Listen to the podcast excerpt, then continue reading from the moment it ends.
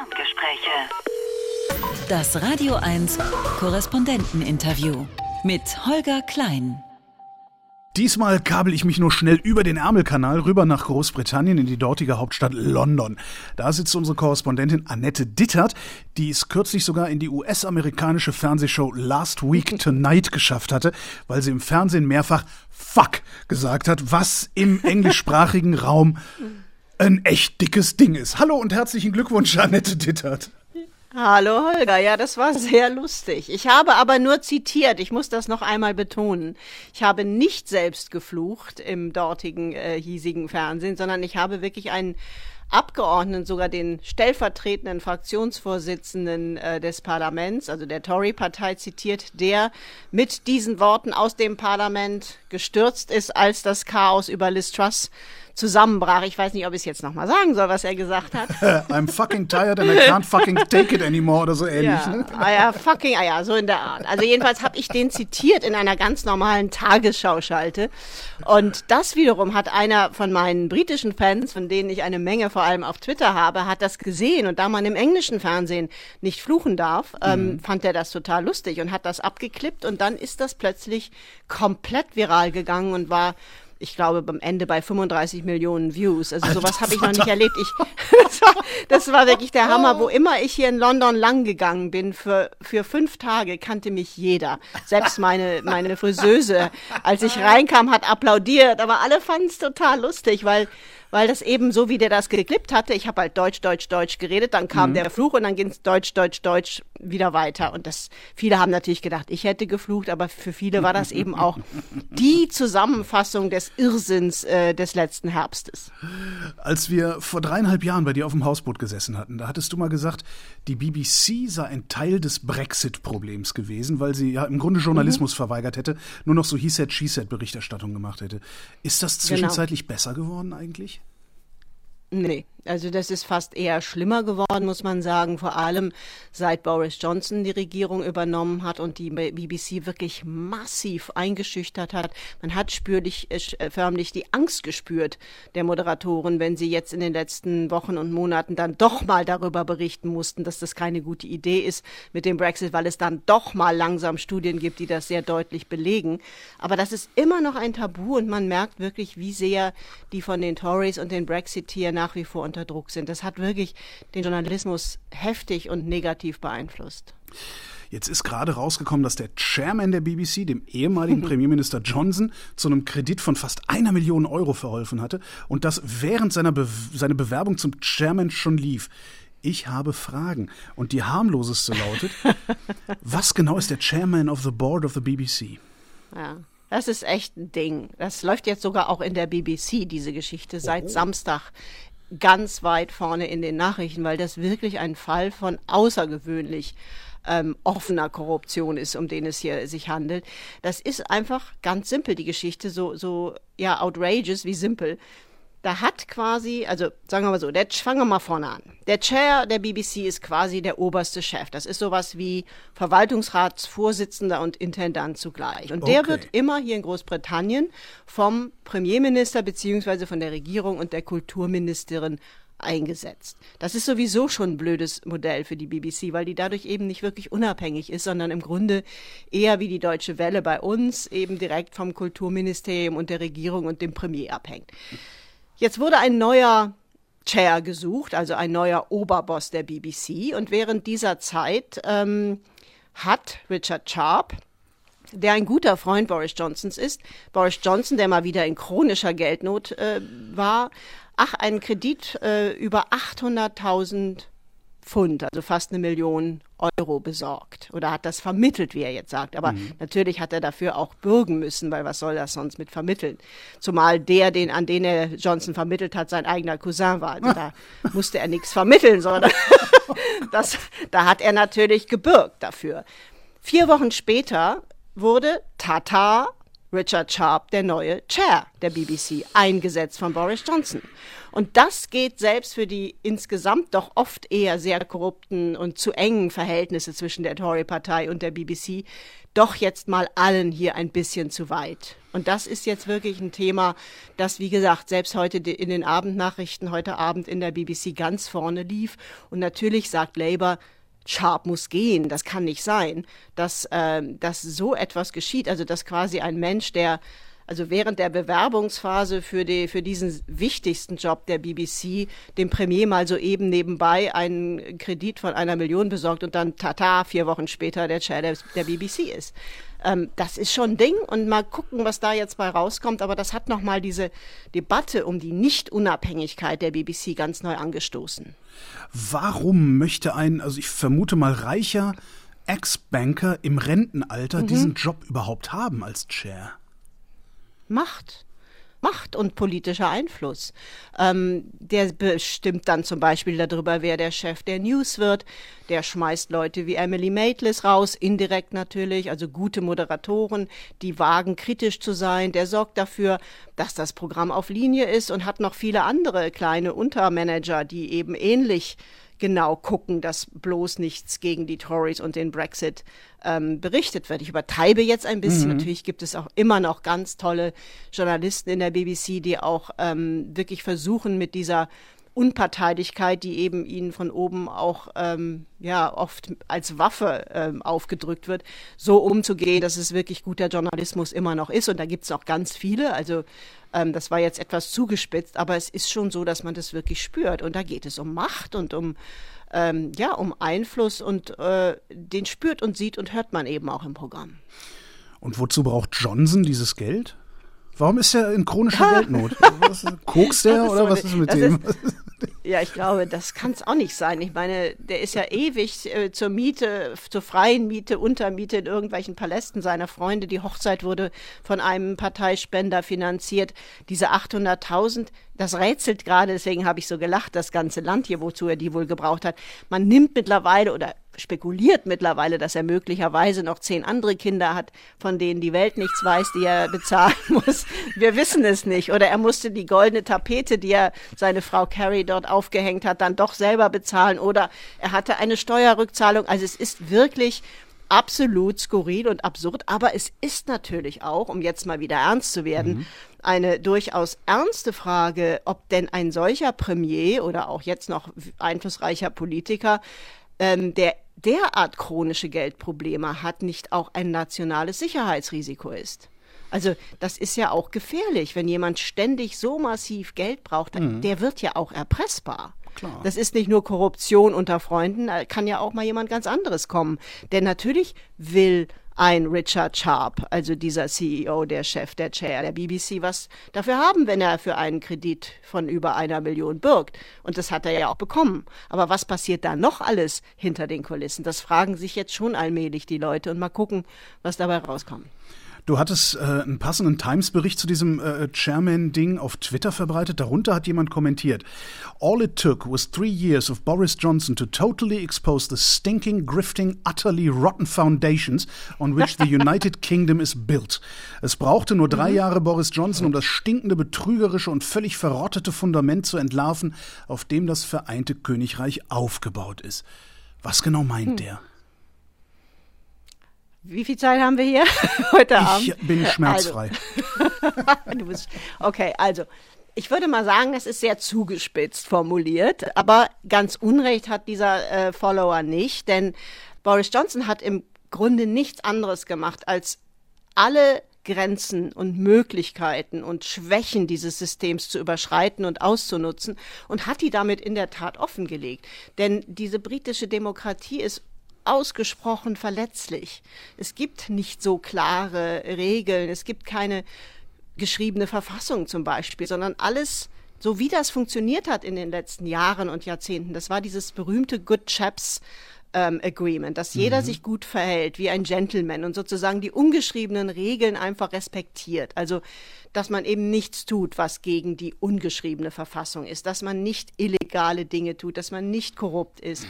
All das hat er einfach ignoriert. Und dann hat eben die britische Öffentlichkeit feststellen müssen, dass es eigentlich gar nicht genug Checks and Balances und gar nicht genug klare Regeln gibt, wie man eine Exekutive, also eine Regierung, die völlig außer Rand und Band ist, überhaupt wieder einfangen kann. Und das ist wirklich interessant, weil im Grunde das für viele deutlich gemacht hat, dass, ähm, ja, dass Großbritannien eine geschriebene Verfassung braucht oder zumindest viel, viel klarere Counterbalances, also viel, viel klarere Mechanismen, um eine Regierung zu kontrollieren. Weil er hat eigentlich alles wegge, also alles überrannt und alles zunichte gemacht, was in irgendeiner Weise ihn in der Entfaltung seiner Macht hätte behindern können, bis hin dazu, dass er versucht hat, die Gerichte zu unterminieren, die Richter als Feinde des Volkes bezeichnet hat. Also das ging teilweise wirklich sehr in autokratische Richtungen. Und das haben die Briten eben dabei festgestellt. Das Schlimme ist nur, seit er weg ist mit Rishi Sunak, hat sich eigentlich nicht viel geändert, denn das ist wie bei Trump in Amerika. Wenn so einer der so derartig rücksichtslos alle Tabus und Regeln zerstört und gebrochen hat, weg ist, dann ist das noch lange nicht wieder repariert. Das ist nämlich dann ganz schwierig. Und das merken die Briten gerade auch unter Sunak. Es hat sich nämlich nicht viel geändert. Merken die Briten das im Sinne von, es interessiert die britische Öffentlichkeit auch und sie würde gerne das in irgendeiner Form geändert sehen? Oder wissen die das jetzt einfach und äh, machen, ja, keep, keep, keep calm and carry on? Ein bisschen hast du das natürlich hier immer, dieses Keep Calm and Carry On. Ich glaube, in Deutschland oder Frankreich wäre mehr los, wenn sowas passiert. Wobei, who knows? Ähm, es ist so, dass die meisten Briten mittlerweile, ich sag's mal so salopp, die Schnauze wirklich voll haben. Also es ist wirklich so, dass diese Art der Korruption und das, was jetzt gerade mit der BBC hochkam, ist ja nicht das einzige. Am selben Wochenende, jetzt an diesem Wochenende kam auch noch raus, dass der ehemalige Finanzminister 27 Millionen Steuern hinterzogen hat, während er Finanzminister war. Und jetzt sagt er einfach, ja, das ist mir so passiert, habe ich übersehen, tut mir leid. Äh, und Sunak hat gesagt, ja, also das er hat ja dann zurückgezahlt am Ende, aber das hätte auch niemand gemerkt oder niemand mitbekommen, wenn nicht ein hartnäckiger Steuerberater ihm auf den Füßen gewesen wäre. Also diese Dinge, die häufen sich oder haben sich derart gehäuft seit Johnson, ähm, dass die Leute langsam wirklich die Nase voll haben. Und wenn man in die Umfrage, äh, Umfragewerte guckt, da liegen die Tories mittlerweile 20 bis 25 Prozent je nach Tagesform hinter ähm, hinter Labour. Das heißt, die nächste Wahl, wenn jetzt nicht noch irgendwas ganz Unvorhersehbares passiert, die dürfte, äh, die dürften die Tories verloren haben. Also oh. die werden jetzt abgewählt. Aber das sind eben immerhin noch 18 Monate, wenn nicht vorher wieder irgendwas passiert, dass Sunak von den eigenen Leuten gekillt wird. Also ähm, aber die Stimmung ist schon massiv gekippt. Steht das denn zu befürchten, dass auch Sunak von den eigenen Leuten gekippt wird? Also Das ist immer so die Frage, die ich mir jeden Morgen selber stelle, oh wenn ich meinen Twitter-Deck aufmache. Man weiß es ja nie. Also in diesem Land weißt du gar nichts. Die Tory-Partei ist derartig zerstritten untereinander. Das ist eigentlich dass man eigentlich von Stabilität per se gar nicht ausgehen kann. Und gerade am Wochenende, auch wieder dieses Wochenende, es war ein sehr turbulentes, war ein großer Artikel in der Daily Mail von einem äh, der Reporter, die wirklich gut vernetzt sind in der Tory-Partei, die sagen, dass Johnson schon den Sturz von Sunak wieder vorbereitet der hasst den ja, weil der meint, er hätte ihn gestürzt und jetzt wohl mittlerweile schon wieder genug Leute zusammengesammelt hätten, die, die Sunak stürzen können. Wenn er denn im Mai, da gibt's wichtige Lokalwahlen, die verliert, dann würde die, ähm, ja, die Räumtruppe an, anrücken. Ich habe keine Ahnung, aber man muss sich da eigentlich jeden Tag drauf gefasst machen, dass das hier nicht äh, seinen geordneten Gang geht mit dieser Partei. Ja, äh, angenommen, angenommen, Sie, Sie schmeißen dann auch noch Rishi Sunak raus. Wer sollte das denn? Kommt dann Johnson zurück? Das können die doch nicht ernsthaft Ja. Wollen. Doch, das, also es gibt einen Teil der Partei, der das ernsthaft will. Und die, die argumentieren einfach damit, wenn wir jetzt irgendjemand Neues dahinsetzen, dann wird Labour sagen, wir müssen Neuwahlen sofort machen. Und dann wird auch das Volk hoffentlich mal aufstehen. Aber wenn wir einfach Johnson wiederholen, der hatte ja mal ein Mandat. Das ist ja kein neuer Kopf, das ist ja einer, den haben die ja mal gewählt. Ist zwar schon wieder was her und dazwischen lagen dann auch einige Skandale, aber dann müssten wir ja auch nicht direkt Neuwahlen machen. Also es ist völlig irre, aber es ist tatsächlich ein Szenario, das einige in dieser so zerstrittenen Tory-Partei ernsthaft mit sich rumtragen. So, so gut wie niemand aus der Bevölkerung hat Rishi Sunak gewählt. Das waren ja dann irgendwie nur die Mitglieder der Partei und das davon nee, auch, auch noch nicht mal. Nicht mal ne?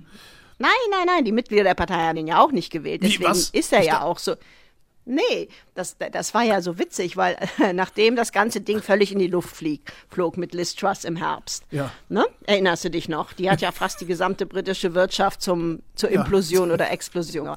Dann hat man die Reißleine gezogen und dann gab es eben nicht nochmal wieder eine neue ähm, Election Campaign. Also es gab keinen Wahlkampf, sondern dann hat man gesagt, okay, was machen wir denn jetzt?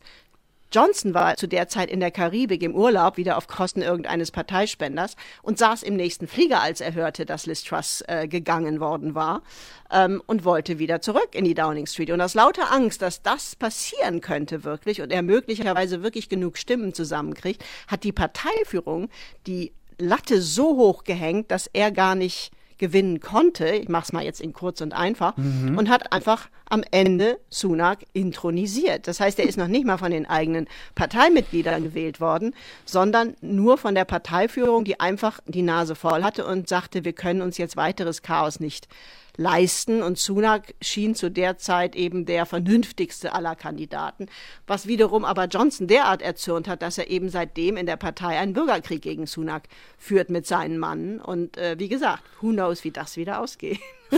du siehst, das bleibt lustig hier. In der Tat, vor allen Dingen, wenn man jederzeit raus kann, so wie du. Ähm, naja, mehr oder weniger. wie, wie kommt Sunak denn bei den Briten an? nicht besonders gut. Also in den ersten 100 Tagen, die jetzt äh, im Februar sozusagen vollendet sind, hat er eigentlich in keiner Weise das eingehalten, was er versprochen hat, als er äh, im letzten Jahr äh, in die Downing Street eingezogen ist. Da hat er nämlich sich hingestellt und hat gesagt, mit mir wird jetzt wieder professionelle Politik und moralische Integrität in die Downing Street einziehen. Und naja, wir haben ja gerade darüber gesprochen, was hier gerade wieder so los ist. Ähm, das ist eben überhaupt nicht geschehen. Es kommt hinzu, dass er eben einer der reichsten Männer äh, Großbritanniens ist. Seine Frau ist Erbin eines Multimilliarden-Imperiums in Indien. Und der ist total abgehoben. Und die Leute, die hier mittlerweile mit einer unfassbaren Inflation von real 15 bis 20 Prozent kämpfen, die fragen sich eben, versteht er überhaupt unsere Probleme? Kapiert er überhaupt, worum es hier geht? Und er kann das nicht wirklich vermitteln. Das heißt, der hat auch kein Standing in der Bevölkerung. Das heißt, er ist eigentlich eine extrem schwache Zwischenfigur, der wahrscheinlich als müde Fußnote der Tories ganz am Ende ihrer Zeit in die Geschichte eingehen wird. Aber das kann eigentlich nichts mehr werden mit dem. Warum sorgt das Unterhaus nicht für Neuwahlen? Also es sind doch die idealen Bedingungen. Weil, weil die Tories die Mehrheit im Unterhaus Okay. haben. Die werden den Teufel tun. Dann wären sie ja gleich weg. Nee, nee, so geht das nicht. Also das, äh, das ist ja der Punkt. Das ist nicht so einfach. Neuwahlen kann auch eigentlich nur die Regierung ähm, anordnen, wenn sie das will. Das ist ja ein System hier, das sehr, sehr viel Macht äh, in die Hand der Regierung und der Exekutive sowieso schon legt. Und die werden einen Teufel tun. Also das, was sie wirklich überhaupt nicht wollen, und das ist auch das Einzige, was diese Partei im Moment zusammenhält, das ist äh, die Angst vor Neuwahlen. Denn die verlieren fast alle ihre Sitze, die Macht abgeben. Die Tory-Partei ist immer eine Partei gewesen, die, so zerstritten sie war, wenn es darum ging, die Macht zu behalten, haben sie sich immer wieder zusammengerauft. Deswegen kann es eben trotzdem sein, dass sie Sunak irgendwann noch stürzen dieses Jahr, weil sie eben befürchten, dass sie mit ihm ganz sicher verlieren. Während so ein Last Shot, des, so ein Last Hurra mit Johnson wäre dann eben entweder komplett untergehen oder vielleicht doch auf ganz irre Weise gewinnen. So ähnlich denken die. Das heißt, die Briten haben von dieser Regierung Sunak auch überhaupt nichts zu erwarten. Die, die harren jetzt einfach aus, äh, bis dann äh, spätestens 2025 Also so ist das Gefühl. Wird. Okay. Ja, irgendwie so, so hat man das Gefühl, auch nicht nur hier im Land, sondern ähm, es war ja gerade Davos, wo sich die Wirtschafts-, die, die Großen und Mächtigen der Wirtschaft treffen, wo auch Sunak gar nicht hingefahren ist. Ähm, wahrscheinlich, weil er dachte, sonst kriegt er noch mehr dieses Image des globalen Multimilliardärs, was er nicht brauchen kann hier gerade. Wo aber Starmer, der Chef der Opposition, hingefahren ist, interessanterweise. Und da haben eigentlich alle, die dabei waren und den begleitet haben auf seiner Tour durch Davos, äh, festgestellt, dass eigentlich die großen Firmen, die großen ähm, ja, großen äh, globalen Influencer in der Wirtschaft, dass die eigentlich alle äh, mit dem sehr, sehr, sehr, sehr interessiert an ihm waren und ihn eigentlich alle schon ein bisschen als den neuen äh, Premier und die Zukunft sehen und Sunak eigentlich schon längst irgendwie abgehakt haben. Und ich denke auch, das ist zu Recht. Also ich kann wirklich nicht sehen, wie der eine Wahl gewinnen kann, so wie er sich jetzt nicht profiliert hat im Volk und so schwach, wie er in der eigenen Partei ist. Das ist wirklich, also who knows, was dann am Ende happens, aber es ist wirklich eine Übergangsfigur, würde ich sagen. Ja, aber das, das, das, das, wir reden ja hier nicht über zwei, drei Monate, sondern spätestens Januar 2025 muss gewählt werden. Das heißt, es kann den mhm. Briten passieren, dass sie noch 24, also zwei Jahre lang mit diesem, dieser Regierung ausharren müssen. Das geht doch nicht. Die können doch jetzt nicht die nächsten zwei Jahre nicht regieren. Das sage ich also mir nicht, auch nicht manchmal, regieren, dann, so muss ich. Ja. Ja, das, also es sind 18 Monate, glaube ich. Das ist, äh, da, so lange muss es mindestens, wird es mindestens noch dauern. Ja. Ja, du, ich meine, ich habe mir abgewöhnt, das sind so deutsche Fragen, ne? So, das geht doch nicht. Da muss doch in zwei Jahren, da muss man doch, doch irgendwie, das, da muss man doch irgendwie mal was machen, da muss man was, einen Plan machen. So kann man doch nicht zwei, ja, so denken die Briten aber nicht und so denke ich mittlerweile auch nicht mehr, weil who knows what happens tomorrow. Also ich meine, es kann wirklich gut sein, dass der übermorgen rausfliegt, dass sonst was passiert, dass Johnson zurückkommt, dass irgendein anderer Skandal diese Regierung so erschüttert oder dieser ewige Streit um die, um die äh, Gewerk mit den Gewerkschaften, der eben auch nicht vom Fleck kommt, wo eben auch die Regierung sagt, wir zahlen denen nicht mehr, egal wie schlecht es den Krankenschwestern geht. Das hat auch jetzt für einen wahnsinnigen Ärger gesorgt. Das heißt, das ist alles so instabil und, und, und volatil, dass das jeden Moment auch wieder in eine ganz andere Richtung kippen kann. Und ob das wirklich am Ende 18 Monate werden, wird man sehen. Das kann durchaus sein. Aber das ist ja dann auch gar nicht mehr so lange. Also das, ähm, der Wahlkampf geht dann ja im Prinzip im Herbst jetzt los. Mhm. Und ähm, dann werden eben alle hoffen, also dass, dass da in welcher Form auch immer eine, eine stabilere Regierung danach dann wieder auftaucht. Allerdings wird das auch schwierig, weil selbst wenn Labour diese Wahl gewinnt, die nächste, das, was sie erben, ist ein totaler Mess, also ein absolutes Chaos. Und bis sie das wieder aufgebaut haben, sind sie wahrscheinlich wieder abgewählt. Also da kann man einfach nur mit Humor und guter Laune durch. Ähm, es sieht wirklich gerade sehr düster aus für dieses Land. Der eine Dauerbrenner sind die Gewerkschaften, der andere Dauerbrenner ist das Nordirland-Protokoll. Also äh, das, das Ding, das sagt, äh, es gibt keine Binnengrenze auf der irischen Insel, weil das nämlich das äh, Karfreitagsabkommen torpedieren würde. Also machen wir eine Grenze sozusagen in der irischen See äh, im Wasser. Und jede Regierung mhm. bisher hat versucht, dieses Ding zu untergraben und abzuschaffen. Ähm, was haben denn die Iren mhm. jetzt von Sunak zu erwarten? Die Iren oder die Nordiren? Äh, alle, die Iren, die Nordiren, das ist ja, mithin, mithin die Europäische Union, weil um die geht's da ja. Ja, ja, ja also das ist ja immer so kompliziert, dass man das kaum versteht, äh, wenn man sich damit nicht beschäftigt. Und selbst ich, die ich mich damit beschäftige, vergesse es immer jede Woche aufs Neue. Ich versuche nochmal in kurz zu erklären. Das Problem ist eigentlich ganz einfach. Ähm, Theresa May hat sich zwei oder drei Jahre damit rumgequält, irgendeine Lösung dafür zu finden, dass es eben keine, nach dem, nach dem Brexit keine Grenze zwischen Nordirland und Irland geben sollte, weil dann ja wieder äh, geschossen wird. Und dann, weil nämlich immer Johnson und die, und die rechten Brexiteers gesagt haben, was überhaupt nicht geht, ist, dass du eine Grenze zwischen das Festland und Nordirland äh, machst. Ne? Also deswegen war das so kompliziert, weil das würde ja heißen, dass Nordirland dann nicht mehr zu England gehört oder zu Großbritannien, sondern eben plötzlich Leute auf die Idee kommen könnten, dass es ja eigentlich eh zu Irland gehört. anyway, dann hat aber Johnson, als er dann plötzlich die Wahl gewonnen hat im Dezember, 2019 gesagt, ich habe den Oven-Ready-Deal, er hat ja immer mit diesem ofenfertigen Deal geprahlt in dem Wahlkampf und, und hat dann Weihnachten gesagt, ich habe den tollsten Deal der Welt für euch und es stellte sich raus, er hat die Grenze einfach in die See gelegt. Also genau das, was er, deswegen ist Theresa May auch wütend wie nichts, wenn man sie darauf anspricht, genau das, womit er Theresa May im Grunde drei Jahre unterminiert hat oder zwei, ähm, das hat er dann einfach mal gemacht, weil das ging am schnellsten und die Europäische Union konnte gar nicht, ihr Glück gar nicht fassen, weil sie dachten, das ist ja super. Ich meine, da, da haben wir ewig drüber verhandelt, jetzt macht er das so, wie wir wollen.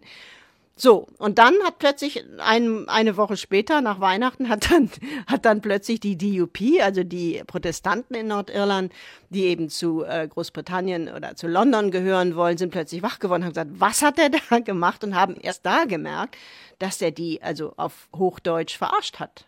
Und Seitdem sagt Johnson, das war ein Deal, ähm, den, de, zu dem er von der EU gezwungen wurde und den muss man jetzt zerfetzen in der Luft. Ja, und die versuchen ja wirklich irre. alles, das Ding zu untergraben. Also äh, genau. ziehen, ziehen sich immer wieder irgendwelche komischen Interpretationen dieses, dieses Deals äh, aus dem Hut, wo, wo ja dann die EU sogar mit dem gewesen. Kopf schüttelt, ne? Genau. Das ist, ja. ja, es ist völlig irre. Und Sunak, der, also die arme Socke, muss man sagen in dem Fall, der ja versprochen hat, dass der, dass er jetzt die britische Wirtschaft von den Brexit-Schäden ein bisschen, äh, also dass er das ein bisschen reparieren will, hat natürlich gesagt, das erste, was wir jetzt mal lösen müssen, ist dieses, dieses dumme, dieses dumme Gezerre um das Nordirland-Protokoll, weil im Prinzip in der Praxis ist das ganz einfach zu lösen. Und hat angefangen, da eben mit der EU ernsthafte Gespräche zu führen. Was jetzt aber wiederum die Ultra-Brexiteers, die ja völlig ideologisch verbohrt sind, derart auf die Palme bringt, dass die schon wieder damit gedroht haben. Das ist zum Teil dieselbe Gruppe, die Johnson unterstützt, zum Teil auch eine andere. Die haben also eine Schnittmenge. Es gibt sehr viele Tribes, also sehr viele Stämme in dieser Partei. Ähm, die haben jetzt gesagt, nur über unsere Leiche und dann würden sie äh, Sunak stürzen, weil das hätte er ihnen versprochen, dass er das Nordirland-Protokoll, also das, was, was Johnson mit der EU angeblich gar nicht verhandelt hat, ähm, ja, das, das würden sie nicht mitmachen. Das heißt, er hat wirklich, deswegen arme Socke, der hat echt viele Probleme, dieser Sunak, ähm, weil er es eben von allen Seiten aus der Partei kriegt. Ähm, und diese Ultra-Brexiteers, die eben auf keinen Fall wollen, dass es in irgendwo eine Grenze gibt zwischen Nordirland und dem Rest und dem Festland, ähm, die werden eben alles tun, um jede Annäherung und jeden Kompromiss, den Sunak versuchen wird, zu unterminieren. Und das wird noch spannend zu gucken, ob er irgendwann sagt, das ist mir jetzt egal, wir machen das jetzt einfach. Denn Interessanterweise könnte er es theoretisch auch ohne diese Ultras in der Partei durchs Parlament kriegen, weil Keir Starmer, der Oppositionsführer, ihm angeboten hat, dass wenn er einen Kompromiss findet, er das mit seinen Labour-Stimmen und der Opposition unterstützt.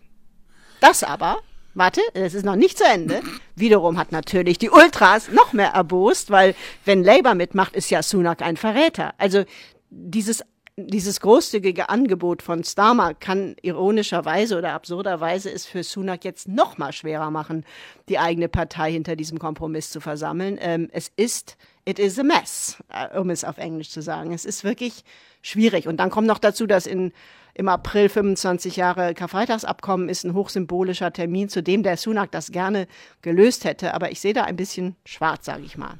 Hast du Einblick bekommen können, wie der Kompromiss von Sunak aussieht, weil ganz ehrlich, ich sehe praktisch keine andere Lösung als die, die jetzt vorhanden ist, nämlich die Grenze ist in der irischen See.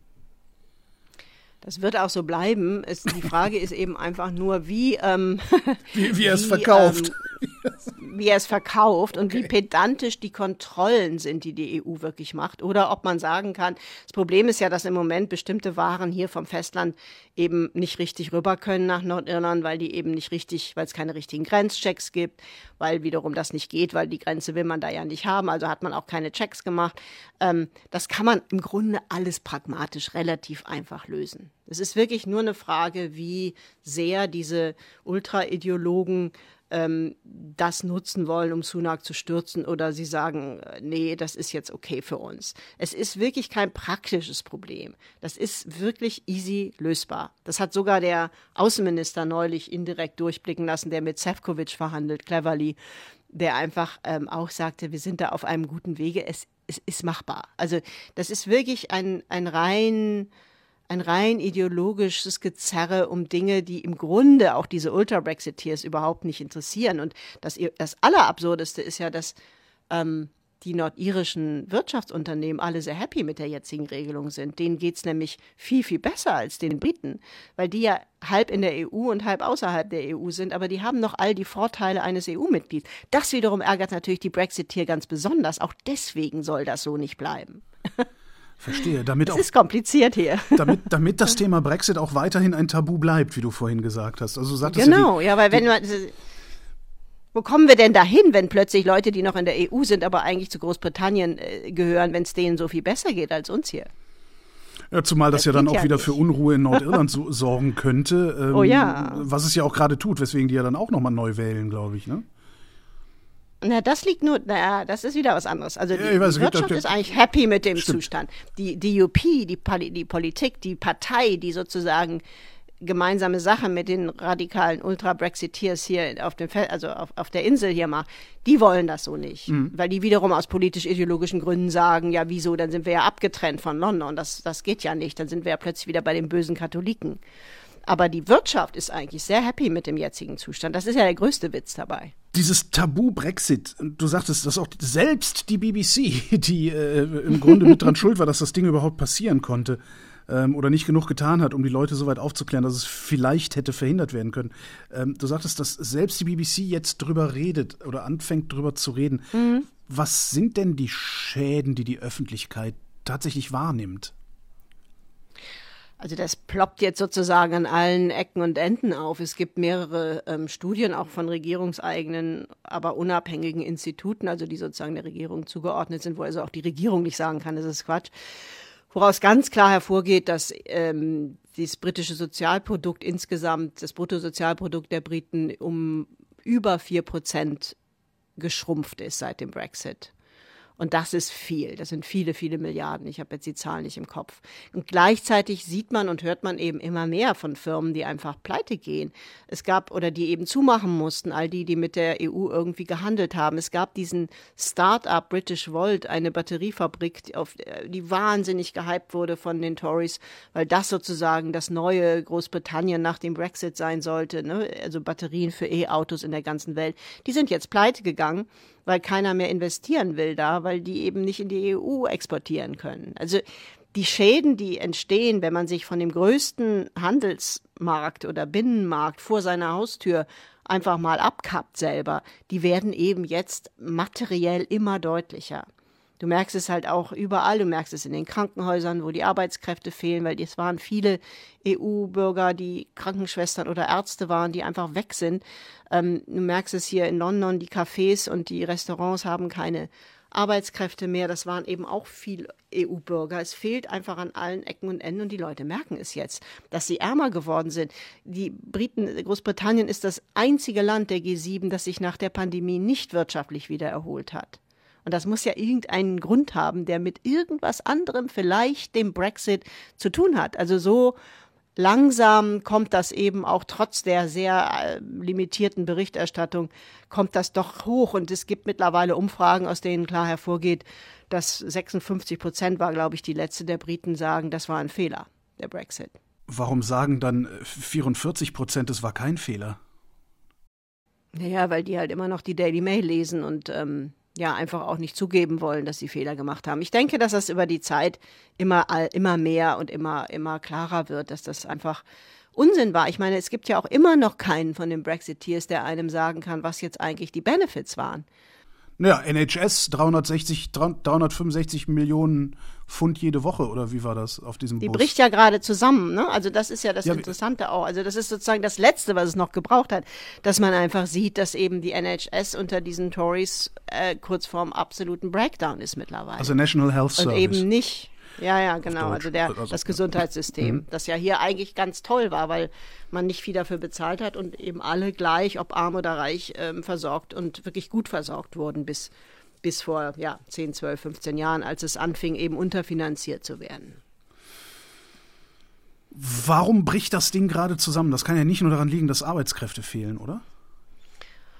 Nee, also das ist eine unheimlich komplexe, lange Geschichte. Da müsste man nochmal einen eigenen Podcast zu machen. Das okay. kann ich teilweise auch gar nicht so genau einschätzen. Das Hauptding, warum das zusammenbricht, ist, dass es im Grunde, und da gibt es Statistiken, die kann man einsehen, dass es im Grunde vielleicht auch nicht ganz zufällig äh, seit, seit äh, Beginn der Tory-Regierung vor zwölf Jahren eben zunehmend weniger Geld da reingegangen ist. Und dass es einfach ein System ist, was komplett unterfinanziert ist, wo Arbeitskräfte fehlen und da kommt dann eines zum anderen und was zum Teil auch schlecht gemanagt ist. Also das hat viele, viele Gründe. Ähm, aber es ist eben jetzt durch die zusätzliche Belastung der Pandemie und einer irren Grippewelle in diesem Winter wirklich literally zusammengebrochen. Also es war, es, man hat mittlerweile wirklich, also wenn du, wir hatten neulich so einen Fall, ein Nachbar von mir, der hatte eine Panikattacke, kriegte keine Luft mehr. Wir haben keinen Rettungswagen gekriegt. Wir mussten ihn am Ende mit dem Taxi ins Krankenhaus bringen. Und da wiederum waren 80 Leute und ein Arzt in der Notaufnahme.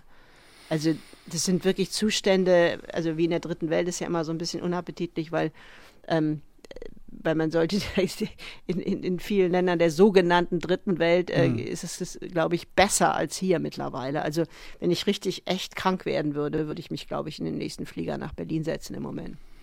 Das wäre aber dann doch eigentlich eine gute Gelegenheit für Rishi Sunak, dieses Ding mit Geld zu fluten und wieder auf die Füße zu stellen und damit seine Wenn er Geld hat.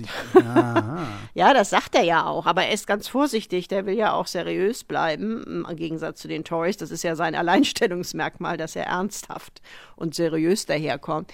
Ähm, der sagt aber auch, also es ist, das wird eine schwierige Kiste, weil das gibt das Geld natürlich nicht. Ähm, das Land ist eben auch hoch verschuldet und seit diesem Wirtschaftsexperiment und Abenteuer von Liz Truss ähm, sind die Märkte also auch extrem vorsichtig äh, wenn, wenn, und auch extrem nervös, wenn da wieder große Schulden gemacht werden. Also die müssen aufpassen auch und auch eine Labour-Regierung wird das nicht so schnell regier, äh, reparieren können das wird, äh, es ist die Aufgabe einer ganzen Generation, würde ich sagen, oder mindestens 10, 15 Jahre wird das dauern, bis sie das wieder in den Zustand zurückversetzen, in dem es einmal war, nämlich in einem ganz guten eigentlich, als ich hier ankam. Vorher gehen die wieder in die EU. Gibt es Anzeichen dafür, dass das passieren könnte? Ach, also ja. warum tritt Labour nicht auf? Warum nicht. geht Labour nicht hin und sagt, Leute, komm, das war ja, Schwachsinn. Wir, äh, das, das ist auch wieder so eine Frage, die ich mir jede Woche einmal stelle. Warum ist Labour nicht etwas offensiver? Labour macht ja genau das Gegenteil. Labour sagt ja, ähm, der Brexit bleibt, der, wir werden nie mehr in den Single Market eintreten, nicht mit Labour. Also die fahren eigentlich fast die härtere Brexit-Linie mittlerweile. Und das hat den einfachen Grund, dass die unbedingt diese Wähler zurückkriegen wollen und müssen, wenn sie die nächste Wahl gewinnen wollen, die damals eben zu Johnson gegangen sind, die eben diese linken Brexiteers, die, ähm, die aus, aus Frust über, über eben ihre sozialen Missstände den Brexit gewählt haben und die zum großen Teil immer noch nicht bereit sind zuzugeben, dass sie einen Fehler gemacht haben, beziehungsweise sich das nicht von Starmer und von Labour erzählen lassen wollen. Und deswegen ist er so extrem vorsichtig und sagt da gar nichts, ähm, was wiederum die Stammwähler von Labour, die überwiegend natürlich für, für ein Rückgängigmachen des Brexit wäre, total frustriert, aber der spielt da ein eiskaltes Spiel, kann man so sagen. Der sagt sich, die werden uns sowieso wählen, die werden keine Tories wählen, diese Stammwähler, und wir brauchen diese anderen, um zu gewinnen. Und wenn wir die erstmal haben und wenn wir dann erstmal an der Regierung sind, dann können wir das langsam Schritt für Schritt zurückschrauben. Aber es ist eben blöd, weil letztlich ist es auch ein bisschen unehrlich, was er da macht, weil natürlich jeder weiß, dass er den Brexit bekloppt fand damals. Er hat ja ganz klar für Remain gestimmt und so ganz glauben ihm das, glaube ich, auch diese linken Brexiteers nicht, wenn er das sagt, die er da zurückhaben will. Also mal gucken, wo das, wo das endet. Aber das ist im Moment wirklich schwierig. Diese 60 Prozent der Briten grob, die jetzt eigentlich der Meinung waren, dass es ein Fehler war, die haben überhaupt keine politische Heimat derzeit, weil eben auch Labour das Fass nicht aufmachen will. Die ganze Zeit denke ich, da ist doch Platz für eine dritte Partei. Wo ist die denn? Ja, ja, das geht ja nicht hier mit dem Wahlsystem. Wir haben ja First ja, Past the Post. Das ist da, es gibt ja eine dritte, die Lib Dems und die Grünen, aber bei diesem Wahlsystem haben die keine Chance, weil ja immer nur der Erste durchkommt. Ja. Und ähm, das wird auch niemand ändern. Es wäre absolut sinnvoll, hier sowas wie Proportional Representation, also so ein ähm, Proportsrep, also so ein System so eher so ähnlich wie in Deutschland einzuführen. Zweitstimmensystem wie in Deutschland. So ein, ja, genau. Ich weiß immer nie, wie das heißt. Dazu bin ich schon zu lange hier, aber auf jeden Fall will das immer keiner und jede Partei, die die Macht kriegt und gewinnt, die will es dann auch nicht ändern. Insofern werden wir damit wohl noch eine Weile leben müssen, dass hier einfach immer nur zwei Parteien wirklich eine Rolle spielen. Das hört sich alles so an, als könne man äh, eigentlich, als, als, als wäre politische Beobachtung von Großbritannien sowas ähnliches wie einem absurden Theater zuzusehen. Ja, ist es auch. Wahnsinn. Also es ist absurd und es ist völlig crazy auch manchmal. Also gerade ich merke das immer, wenn Leute neu hier ankommen. Ab und zu gibt es ja mal so einen neuen Journalistenkollegen, der wieder neu anfängt die verstehen das ganz lange überhaupt nicht, wie irre das wirklich ist und denken immer, sie haben was nicht verstanden. es ist aber einfach irre. Und es ist eben seit dem Brexit noch verrückter geworden und man muss wirklich eine Menge Humor haben, man muss ein bisschen britisch werden, um das gut auszuhalten. Ähm, wenn das Deutsche in mir durchkommt, ich denke, was machen die hier eigentlich, dann geht's einem nicht gut. Also man mhm. muss sich so ein bisschen dem Land anpassen, um das, um das auszuhalten, weil wenn es, wenn einem das Land am Herzen liegt und das tut es mir ja, ich bin ja nun schon so lange hier, dass ich mich auch schon irgendwie halb wie eine Britin fühle manchmal und mir das wirklich wehtut, wie die Leute hier behandelt und, und eben immer armer werden. Ähm, man muss sich da irgendwo so einen Humor bewahren, um das, um das auszuhalten, weil das ist schon, wenn man jetzt mal ganz ernsthaft redet, das ist echt bitter, was hier gerade abgeht. Wenn du fast Britin bist, wenden wir uns doch der Krone zu, also den bunten Seiten des Lebens oder genau. zumindest den bunten Seiten der Zeitung. Ähm, Harry, Duke of Windsor, hat ein Buch geschrieben ähm, und die Presse ist unzufrieden mit ihm, habe ich mir sagen lassen. Kein Wunder. Warum das eigentlich? Buch geht ja auch gegen die Presse, ja, weil, ja, weil er hauptsächlich in diesem Buch die Presse attackiert und das finde ich sehr, mit sehr guten Argumenten und das ist so lustig zu sehen, weil ähm, auch in Deutschland die Presse das, diese, diese undifferenzierte Kritik an dem Buch, teilweise ohne dass sie das überhaupt gelesen haben, einfach so einfach abgeschrieben hat. Also selbst in einer Zeitung wie der FAZ stand dann zum Beispiel, ja, Harry hätte ja angegeben in seinem Buch, dass er 25 Taliban umgebracht hätte und damit hätte er sich selbst, seine Familie und das britische Militär gleich noch dazu ähm, sozusagen in Gefahr gebracht. Und wenn man das Buch aber einmal gelesen hat, hast du? Dann steht das da überhaupt. Ja, ja, ich habe das ganze Buch. Es ist übrigens echt ein, es ist spannend und liest sich gut und voll interessant. Ich meine, das ist ein historisches Dokument. Ne? Also ich fand, man konnte es gut lesen. Ich fand, es kommt nicht halb so ähm, bekloppt daher, wie es dargestellt wird, sondern es ist eben auch gerade, wo wir bei dieser Afghanistan-Passage waren, eben eine sehr, es ist eine sehr ähm, nachdenkliche Reflexion über, wie das ist, wenn man als Soldat im Krieg töten muss. Es ist eigentlich das Gegenteil. Er hätte vielleicht diese Zahl nicht nennen sollen, das war sicher nicht klug, aber es ist eben irre, wie dann eben Zeitungen einfach schreiben, hier, der, der hat da, ne, hat darum, hat da angegeben, dass er da Leute umgebracht hat, ohne wirklich mal in das Buch geguckt zu haben. Und das ist interessant und das ist auch nicht, nicht besonders überraschend, weil er eben im Wesentlichen in diesem Buch die Medien und vor allem eben die britische Presse und vor allem die britische Boulevardpresse, die wirklich furchtbar ist, ähm, sehr, sehr, ähm, mit der sehr, sehr klar abrechnet und dass die äh, ihm das hier, ähm, ja, übel ankreiden würden, das war eigentlich klar. Ne? Aber das hat eben gar nichts mit diesem Buch als solchem zu tun. Wie schafft die britische Boulevardpresse es eigentlich derart mächtig zu sein? Also bei uns äh, passiert genau das Gegenteil. Also die Zeitungen mit den großen Buchstaben hier in Deutschland verlieren äh, stetig an Auflage. Mhm. Äh, Leute werden entlassen, äh, Redaktionen werden eingedampft, also die verlieren ihre Kampagnenfähigkeit. Warum passiert mhm. das in Großbritannien nicht? Das weiß ich eigentlich auch nicht so genau. Ich habe das auch schon öfter mir überlegt, woran das eigentlich liegt. Aber die haben A viel Geld, also da ist Murdoch dahinter, da sind ähm, ja die Barclay Brothers dahinter und die werden eben, weil das eben hier auch alles diese Upper Class und diese ganz, dieses Klassensystem, das sorgt für so eine Grundkorruption, die überall drin steckt. Und ähm, dann kommt noch, und, also, und dadurch wird sozusagen, es traut sich keine politische Partei wirklich offen gegen die Daily Mail anzutreten oder mal zu sagen, dass das nicht geht, was die machen. Die kuschen dann alle doch wieder davor, weil die eben auch so eine irre Macht haben, weil die, wenn du so willst, als Boulevardzeitungen, es sind absolute, also man kann es wirklich nicht anders nennen, zum Teil Drecksblätter, aber die haben, die sind als Boulevard in der zugespitzten Aggressivität wirklich sehr, sehr gut und wissen ganz genau, wie sie ihre, ähm, ihre Leser oder Follower, mittlerweile ist es ja auch online, ähm, kriegen. Und das ist, es ist wirklich, also es stimmt nichts, was da drin steht. Wenn du eine Geschichte aus der Daily Mail machen willst, da musst du erstmal ganz von vorne anfangen. Wahrscheinlich gab es das alles gar nicht. Aber es funktioniert. Und die Daily Mail zum Beispiel ist mittlerweile online, ich glaube, das meistgeklickte Ding in Großbritannien. Also die überleben auch diese, diese Zeit, wo die Printmedien zunehmend Probleme haben ich kann es auch nicht so ganz genau sagen, aber die sind wahnsinnig mächtig und ich sehe im Moment auch nicht, dass das abnimmt, so richtig. Im Gegenteil. Die, ähm, die seriöseren Zeitungen werden immer weniger und die seriöse Berichterstattung wird immer weniger. Arbeitet die Politik denn eigentlich mit den Boulevardmedien in Großbritannien zusammen? Weil bei uns geben die denen ja durchaus gerne Interviews und benutzen sie als Verlautbarungsplattform. Ja, das passiert auch in England. Ja, ja, das passiert auch. Wie gesagt, also ich meine, und zwar sowohl von links als auch von rechts. Also Tony Blair hätte damals ohne Murdoch und dessen Unterstützung die Wahl auch nicht gewonnen. Und die Starmer ist auch, also der jetzige Oppositionschef, auch sehr vorsichtig ähm, und, und, und, und will die natürlich auch auf seiner Seite haben, weil ohne, ohne diese Boulevardblätter wird es echt schwierig für eine Partei zu gewinnen, weil die richtige, und zwar dagegen ist die Bildzeitung, sage ich immer, eine Schülerzeitung, eine lahme, weil die richtig aggressive Kampagnen fahren. Also das ist auch noch nicht mehr im Ansatz noch Journalismus, was die machen. Mensch, wir wollten noch über die Krone reden.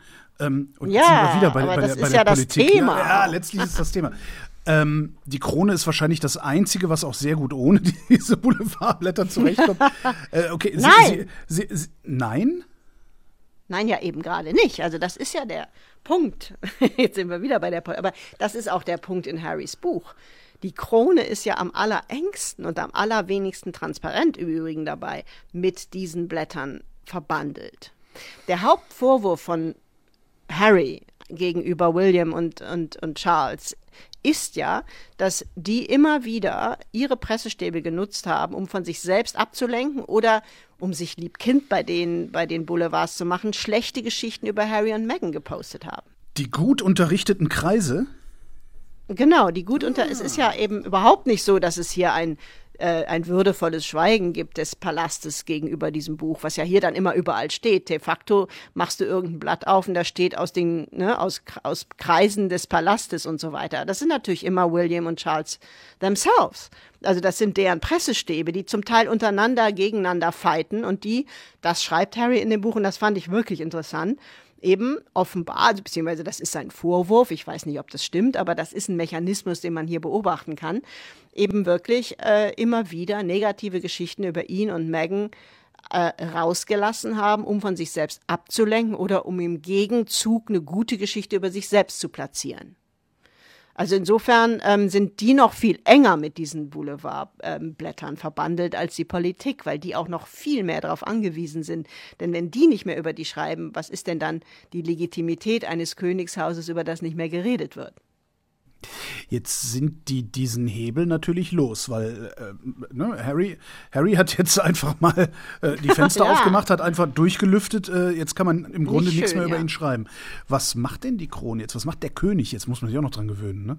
Was macht denn der König ja, jetzt? Ja, ich sage auch immer noch Prinz Charles. Also ähm, der König Charles ist jetzt, äh, ich würde mal sagen, die sitzen jeden Tag fieberhaft zusammen und überlegen sie, wie sie diesen, diesen Schwelbrand, und das ist es wirklich, das ist nicht vorbei, ähm, wieder irgendwie eindämmen können. Und ich denke, die müssen irgendwas machen. Die müssen dringend irgendeine Art Friedensgipfel vor der Krönung hinkriegen, denn sonst ähm, wird das auf Dauer, da bin ich ganz fest von überzeugt, äh, nicht nur ein kurzes Intermezzo sein, dieses Buch und diese, diese, ähm, ja, diese Vorwürfe Harry, sondern ich glaube wirklich, das ist ein Schwelbrand, das ist etwas, was wie so eine, hier sagt man immer eine Slow-Motion Car Crash, also so ein langsamer, langsamer äh, in Zeitlupe Car Crash, ähm, dieses Königshaus und diese Monarchie schwer beschädigt. Am Anfang hieß es noch, als das Buch rauskam, ähm, die Umfragewerte für Harry und Meghan sind ganz im Keller. Das war aber eben alles auch der Palast, der das mitgesteuert hat. Jetzt gab es die ersten Umfragen, wo man sieht, dass vor allem äh, Kate und Williams ähm, Umfrage- und Popularitätswerte runtergehen. Und ich glaube, dass das gerade bei der jüngeren Generation hier und bei den äh, People of Color hier, also den nicht weißen Briten, und es sind ja viele hier, also wir sind ja wirklich ein very diverse country, die sind natürlich schon alle not amused, wenn sie lesen, wie rassistisch es dazu ging, auch wenn es nur unconscious bias ist, wie es, ne? Was sicher auch der Punkt teilweise nur war. Aber das ist alles, also die Themen, die er da hat, die er dem Königshaus vorwirft, das ist alles, das sind die Themen der jetzigen jüngeren Generation. Und er spricht im Grunde William und Charles äh, jedes Bewusstsein für diese Themen ab. Und das wird mittelfristig, glaube ich, schon dieses Königshaus, gerade eben weil die Generation, die jetzt nachwächst, sowas eben gar nicht gerne sieht, sehr schaden, glaube ich. Wie sehr? Ist Charles der letzte King of England? Ach, das weiß man immer nie. Also keine Ahnung. Das kann ja auch noch ein bisschen dauern, je hm, nachdem. Hm, stimmt. Aber, Aber ähm, wenn, wenn, das passieren würde, wäre es Harry egal, oder? Dem ist das egal, wenn das Königshaus implodiert, oder? Ja, weiß ich nicht. Also ich glaube, der ist da auch. Also keine Ahnung, was dem egal ist oder was der denkt. Das ist ja auch immer schwer zu sagen. Und ähm, ich halte mich auch immer aus sowas eher raus, aber ich denke mal, wenn man das Buch liest, merkt man, dass er da so gespalten ist. Einerseits will er sich mit der Familie auch nicht ganz versauen. Er will auch die Monarchie, glaube ich, nicht zerstören. Er sagt ja auch immer wieder in den Interviews, dass er das eine tolle Institution findet, was sie ja auch teilweise ist.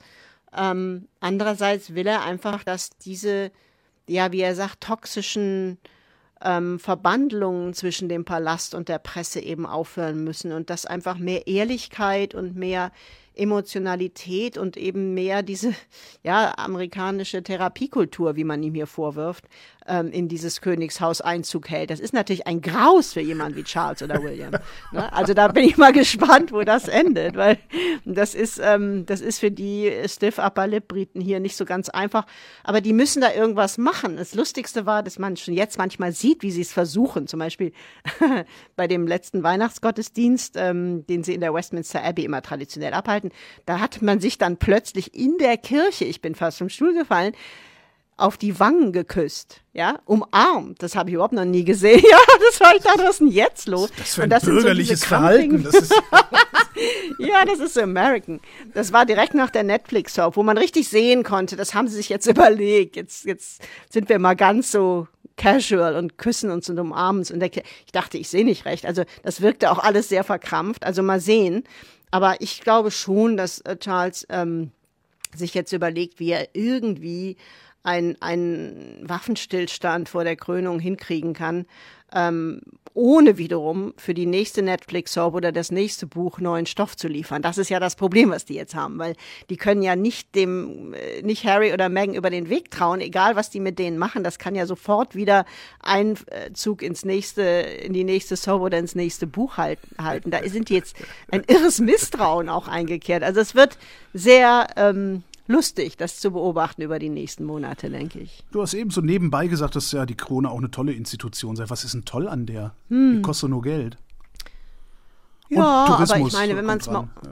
Ja. ja. es kommt sehr viel Tourismus ran und ähm, jetzt mal, ähm, wenn du mal umrechnest, ich habe es jetzt nicht im Kopf, aber ich habe es mal umgerechnet für mhm. irgendeinen Film, ähm, ist das nicht so viel, was das kostet. Ich meine, es ist schon eine, eine Menge Tax Money. Aber die machen ja auch viel. Und ich bin mal ein paar Tage äh, immer mal wieder und auch einmal zwei Wochen mit Charles durch die Lande gereist und muss ehrlich sagen, da war ich platt, ähm, was der für ein Programm da hatte. Und der hat ja auch wirklich äh, diesen Princess Trust, der hat ganz viele Charities, die er ganz ernsthaft ähm, unterstützt, wo er auch immer wieder hinfährt ähm, Bauern im Lake District, den, die er berät, wie sie den äh, großen äh, Ladenketten, also den Supermärkten ähm, entgehen können, die immer mhm. wieder versuchen, die Preise zu dampen. Also der ist politisch unheimlich aktiv.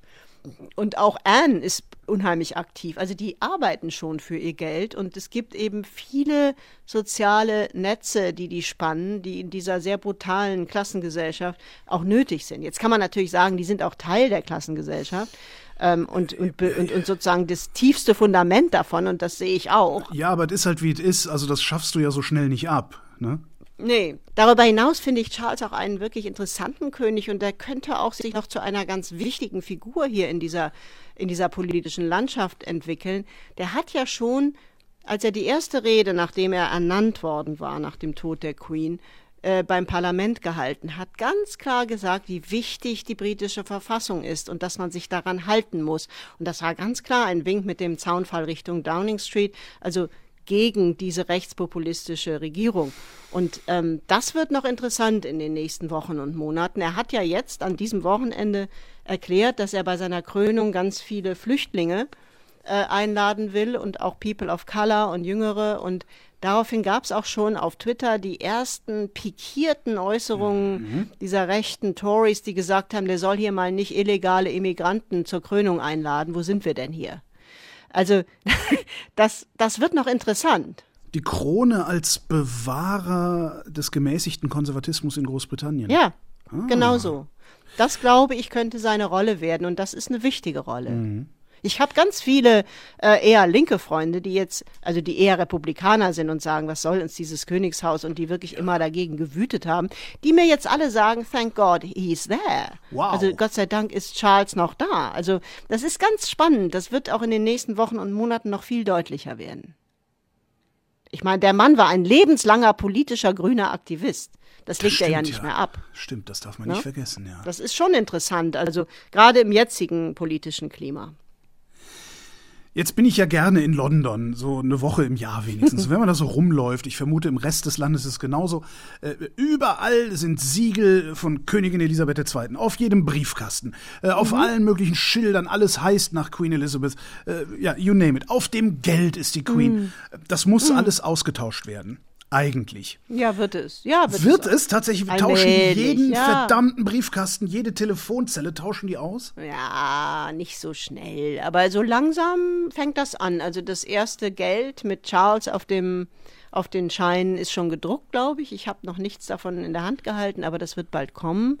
Das geht ganz langsam. Aber es, ist, es, es wird passieren über die Zeit, zumal es sich ja auch lohnt, weil nach Charles kommt ja wieder ein Mann. Also QC wird es lange nicht geben. Es wird Casey King, ne? Mhm. Äh, wird es eben heißen auf Dauer. Und ähm, doch, doch, das wird alles äh, ja mittel- und langfristig ausgetauscht. Und beim Geld fangen sie jetzt schon an.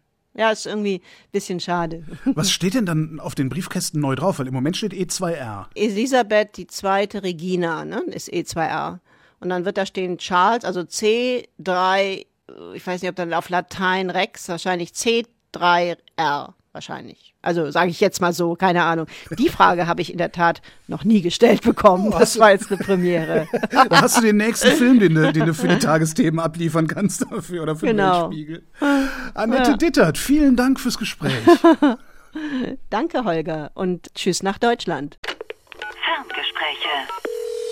Das Radio 1 Korrespondenteninterview mit Holger Klein.